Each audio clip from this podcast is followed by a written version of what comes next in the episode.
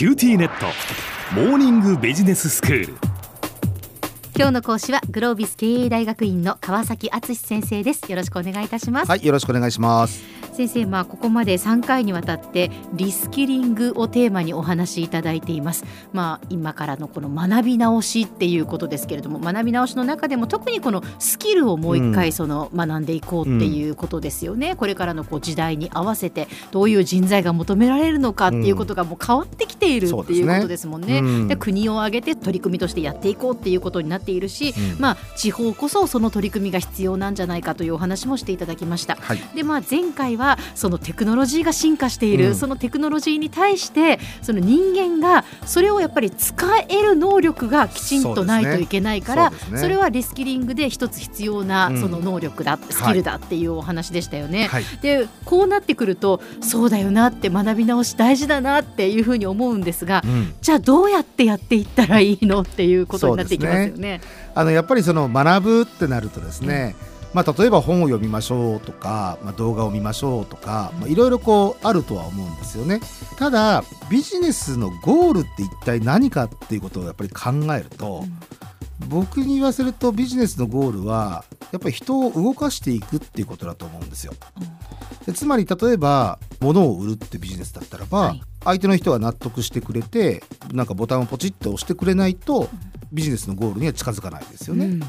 あるいは組織って一つの中で考えてもなんか自分の部下とか上司が理解をしてくれてある意味納得をしてくれて一緒に考えようとか動いてくれない限りはやっぱりこれもビジネスのゴールには近づかないですよね。で先週も触れましたけれども AI みたいな話も含めてチャット GPT だってそのチャット GPT を動かしているのは自分たちですよね。はい、ということは全てのビジネスに相手がいるんですよね。そうっていうことは何かというとね動画で学ぼうとか本を読むっていうことは当然知識を貯めていくっていう意味ではすごく重要なことだと思うんですだからこれは避けて通れない道なんだけども知識だけでは人は動かなくてやっぱそこにはいろんな機微があるわけじゃないですか。はい、ってことは知識を知恵に変えたいんですよね。でこれは何かというと結局ですね誰かと向き合うしかないんですよね。自分以外の誰かと一緒に学ぶとか、はい、自分以外の誰かと激論をしてみるとか、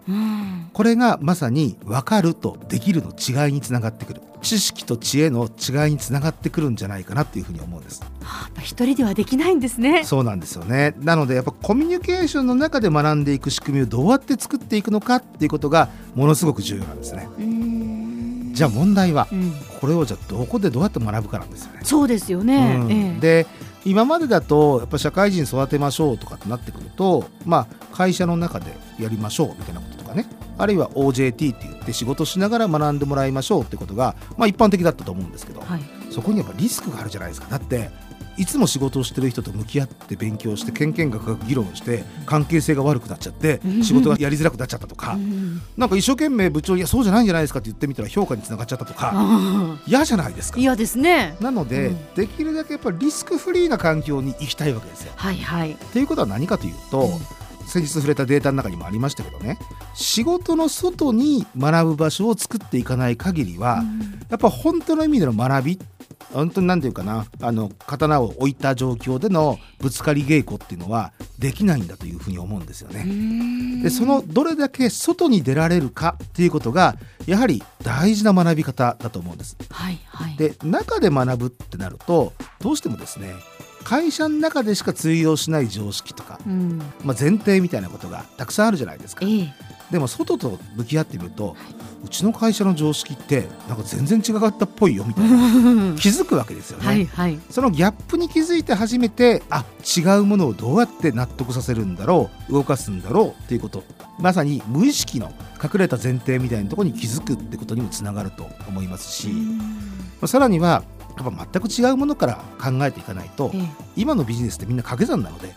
直線上に仕事があるんじゃなくて、うん、外にあるものをどうやって掛け算して新しい価値を生むかっていうことなので周りにどんな情報があるの？世の中はどう変化してるの？っていうのもやっぱりその壺の外に出ないと見えてこないんですよね。そうですね。したがってよその物差し他人の物差しにどんだけ触れられるかっていうことがやはり大事な成長の一つの鍵になってくると思うんです。なるほどでこれをやはり本を読む動画を見るだけではなくてどれだけ外に出るチャンスをうん。会社があるいは上司がうん。あるいは自分自身の意識として作っていけるかっていうことがものすごく今問われてるんじゃないかなと思うんですよね。そうですね、うん。まあ自分でもちろんねその学びに行く積極的に学びに行くっていうことも大事ですけど、うん。やっぱそういうその会社がじゃあうんそうやってこう外に学びに行きなさいっていうようなこう機会を与えてくれるというのも大事ですよね。そうなんです。でこれはね結局会社にとって特に地方の中小企業にとってえ仕事をしてる時間以外に学べっていうことであったりえうんあるいは仕事の中の時間を切り出して学べっていうことなので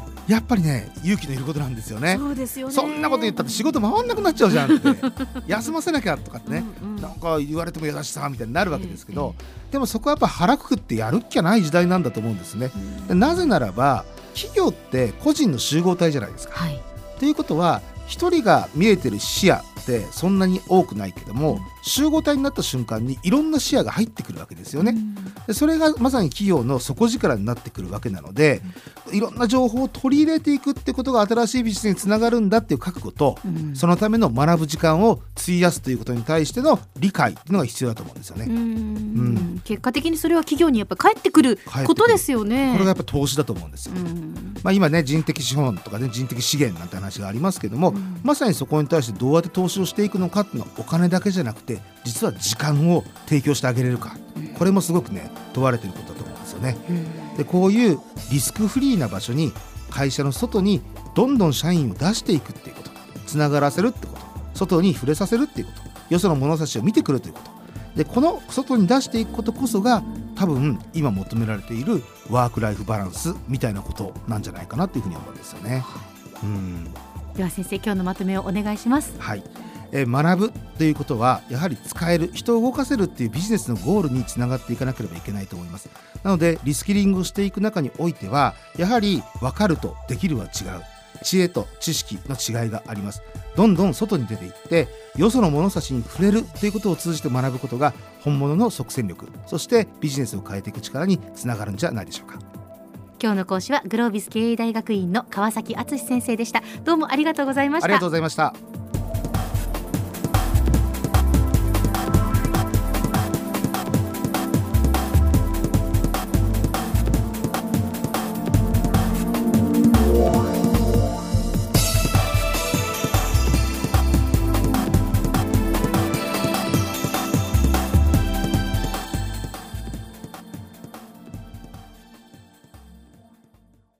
QTnet。 BBIQ にしてから毎日必ず実家の父と母からビデオ電話がかかってくる。元気？で毎日だからそう変わんないよ。痩せたか？で毎日だからそんなに変わってないって。